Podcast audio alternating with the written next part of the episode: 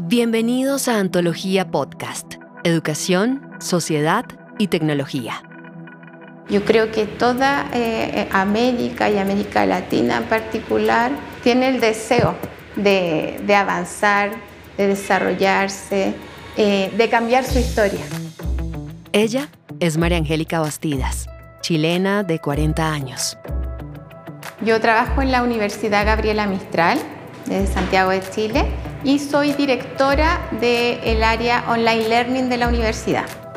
Está a cargo del diseño y la implementación de todos los cursos online de la universidad, un espacio de mayoría masculina.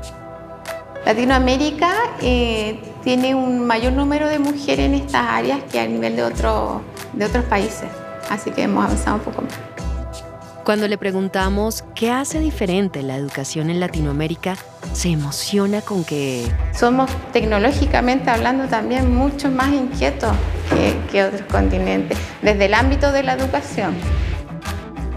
Una inquietud que viene de nuestro pasado y se refleja en nuestras emociones. Creo que tenemos una historia de antaño, ¿verdad? De nuestros antepasados, que es una historia de, de, dolor, de esfuerzo, eh, de rigor. Y creo que eh, en común tenemos que queremos desarrollarnos y avanzar. Una historia que transforma el dolor en fuerza y movilidad social. Una pasión milenaria.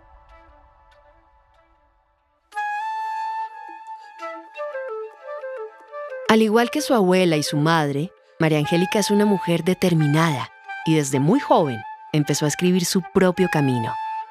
Mi historia eh, o mi trayectoria laboral es bien larga porque yo trabajo desde los 16 años y jamás he parado, jamás. Recuerda que ninguna mujer en su familia tuvo acceso a educación y sus inicios en los estudios superiores. Abrí la puerta de la sala y habían por lo menos 50 varones. hice una mirada rápida para ver si había otra mujer y no había ninguna mujer. ¡Guau! Me senté.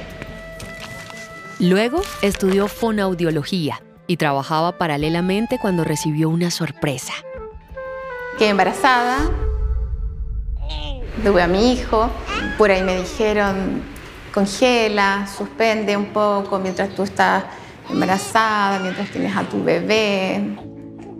Hoy en día es fonoaudióloga socióloga, tiene un máster en educación superior y otro en desarrollo curricular. Yo no paré, no paré, iba así una panza a estudiar, los profesores los tenía nerviosos toda mi vida, hasta una semana antes de tener a, a mi bebé. No se detuvo, tuvo que faltar algunas clases, pero ser madre y estudiante le ayudaron a conectar con su vocación. He trabajado en colegios, en educación especial, ya eh, niños y niñas con dificultades del lenguaje, he trabajado con niños con síndrome de Down, niños con, con condición del espectro autista. María Angélica y su esposo trabajaron muchos años en brindar educación particular y de calidad. Pero a veces se nos olvida, muchas veces se nos olvida que estos niños, que estas niñas van a ser adultos, van a ser jóvenes fue fácil para ella reconocer la importancia del detalle en la forma en la que se enseña a cada persona. Por eso es vital conocer eh, de dónde viene, eh, cuáles son sus intereses, de qué forma eh, aprende mejor, cuáles son sus gustos, mirar en la globalidad. Con esa mirada global, sigue asesorando proyectos de educación a niños con necesidades especiales y su visión actual la hace parte de algo muy importante.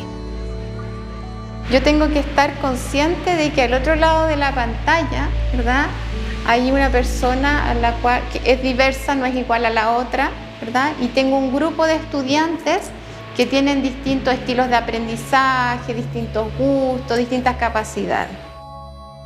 Su trabajo es el corazón de cualquier programa online, el diseño instruccional.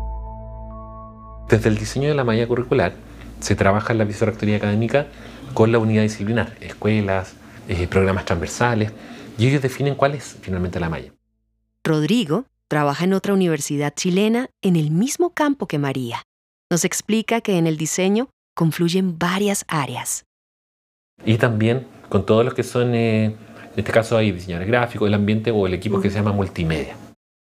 Es un espacio que convoca a lo interdisciplinar, la creatividad y la innovación.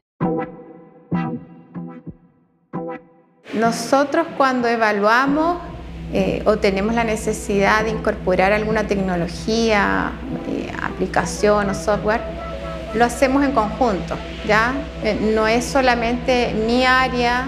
Y por otro lado, ese docente no es que deja de ser protagonista, sino que transforma su rol, ¿cierto? Desde quien impartía el conocimiento a quien lo activa y lo acciona. Y es muy importante.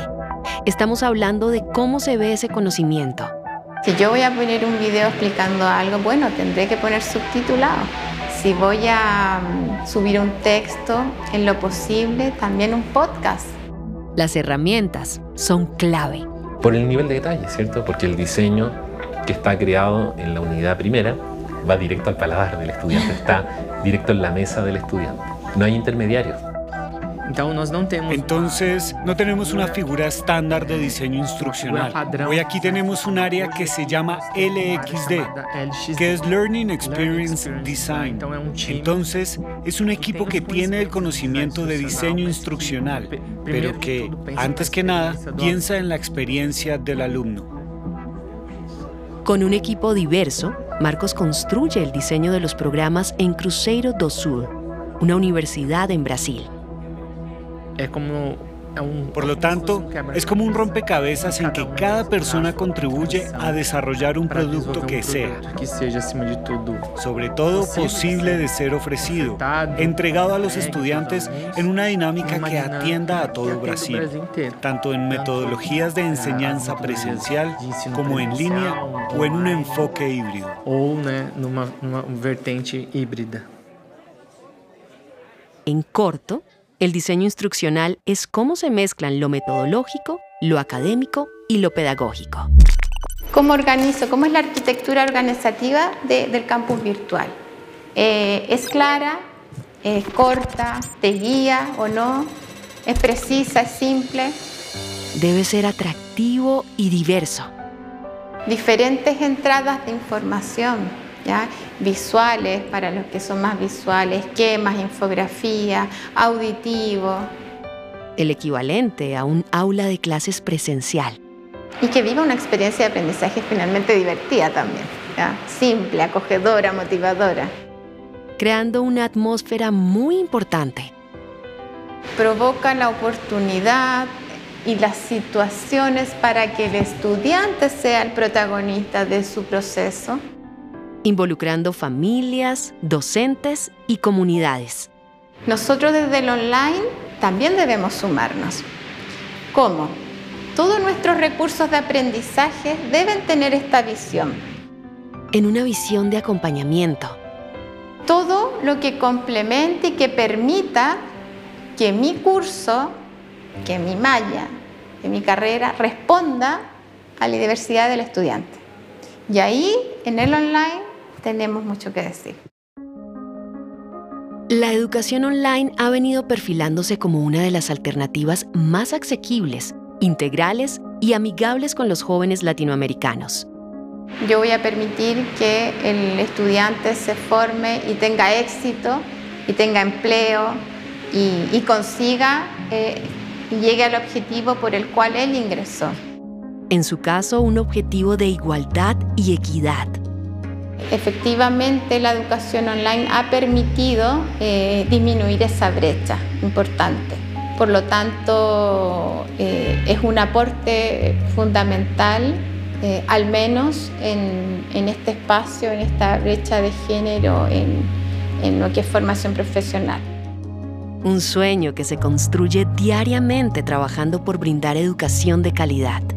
Sí, se relaciona muy directamente eh, mi experiencia previa con niños, con la ciudad educativa, con lo que hago ahora.